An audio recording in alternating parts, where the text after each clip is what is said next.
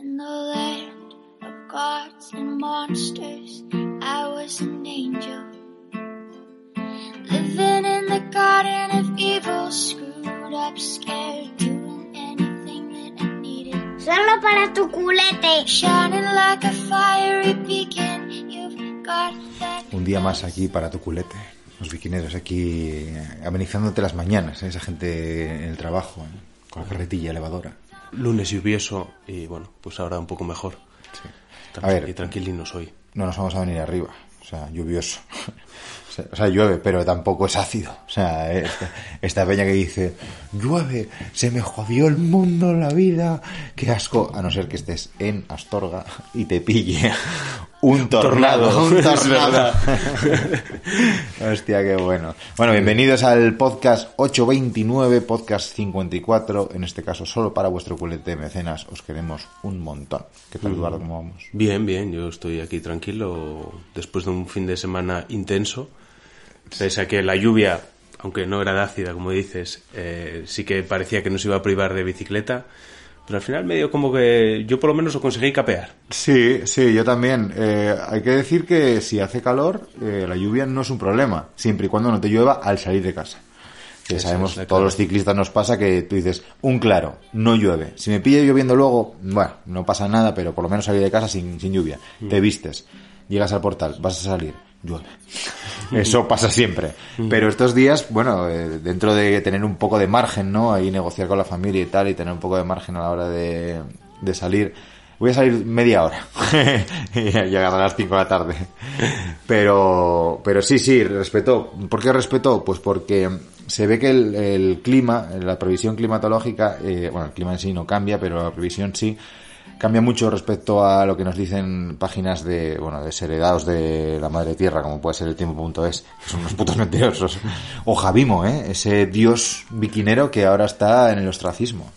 No sé, que él- le den por el culo. Él está jodido ahora porque él vive solo de la nieve. Él augura nieve siempre. Sí. Entonces ahora no me augures nieve ahora, que entra el verano, hoy entró el verano. Claro, nieva en No, Chile. no. a tomar por culo. Pero que resulta que durante, sobre, todo el año pasado, durante el confinamiento y tal, no acertaban una porque eh, los servicios meteorológicos se sirven mucho de los aviones.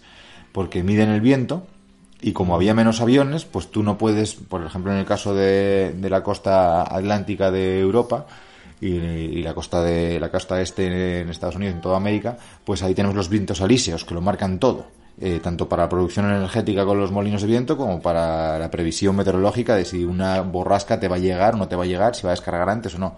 Y como hay menos aviones, bueno, aviones hay, lo que pasa que por el aire hay- había menos, pues, pues fallaban las previsiones. Y claro, a la gente le puedes tocar el bolsillo, le puedes tocar las pensiones, le puedes tocar lo que quiera, pero la previsión meteorológica, por fin de a mí, no me jodas. Yo quiero que si me dices sol y nubes, te diga sol y nubes. Pero Claro. ¿en qué cantidad de nubes? Eso, si no, ¿de qué hablo en el ascensor? Sí, sí. Da- Dame esa chicha, por lo menos. Pues la verdad que daban un fin de semana de tormentas, eh, bueno, pues igual que estáis viendo, yo creo que en casi toda España, ¿no? Sí. El tema de las tormentas, pues fue bastante copioso. Aquí en Oviedo la semana pasada cayó una gordísima después de grabar el vídeo de las bicis del Tour. Ah, llegué sí, para casa pensando que, joder, estábamos ahí grabando con sol de la Virgen Sí. y llegué para casa diciendo voy a reventar la bicicleta. Y cuando llegué lo que me encontré fue el diluvio universal. voy a Ahí, pas- pasando ahí las, las jirafas en, en barco y bueno, unas movidas rarísimas. bueno, movidas rarísimas, me encontré una tortuga este fin de semana. Ah, es verdad. Andando en bici. Sí, sí, sí. En, Está- está el mundo- Facebook. sí, en- no, ¿en dónde fue? En Strava, igual, Está el mundo loquísimo, loquísimo. Pues yo salí en bici, salí en bici el sábado y salí en bici el domingo. Daba mucha agua, pero de repente hubo un huequín, venga, vamos a ver qué tal. Y resulta que al final hizo un día cojonudo, los dos días, luego por la tarde llovió, así que perfecto. Y el sábado eh, hice la tercera etapa de lo que va a ser las Tours Bike Race. Ajá. Y está muy mal, muy mal todo. Está muy mal porque, claro, como cayeron estas tormentas, hay unas roderas, hay un, un desastre de todo.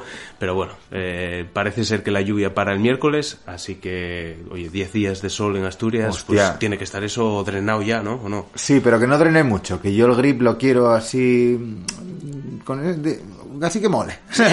es, es, no, no, no hay tampoco una, un baremo, ¿no? Como la escala de Richter para el grip, pero yo quiero que me agarre lo suficiente para poder ir regalado, pero también que ruede la bici. No sé si me explico. es difícil, sí. es, es difícil. Eh, ¿Qué tal la etapa? Es dura, ¿eh? Supongo. Sí, es dura. Todo lo que sea Naranco, claro, esos cross country, es que son cuarenta y pico kilómetros de cross country. Sí, son 48 kilómetros y 1600.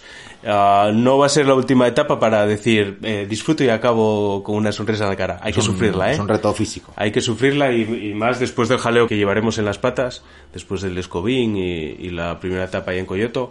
Y pues es raro, es raro porque eran caminos que ya lo comentamos yo creo que en otro podcast que normalmente se hacen al revés.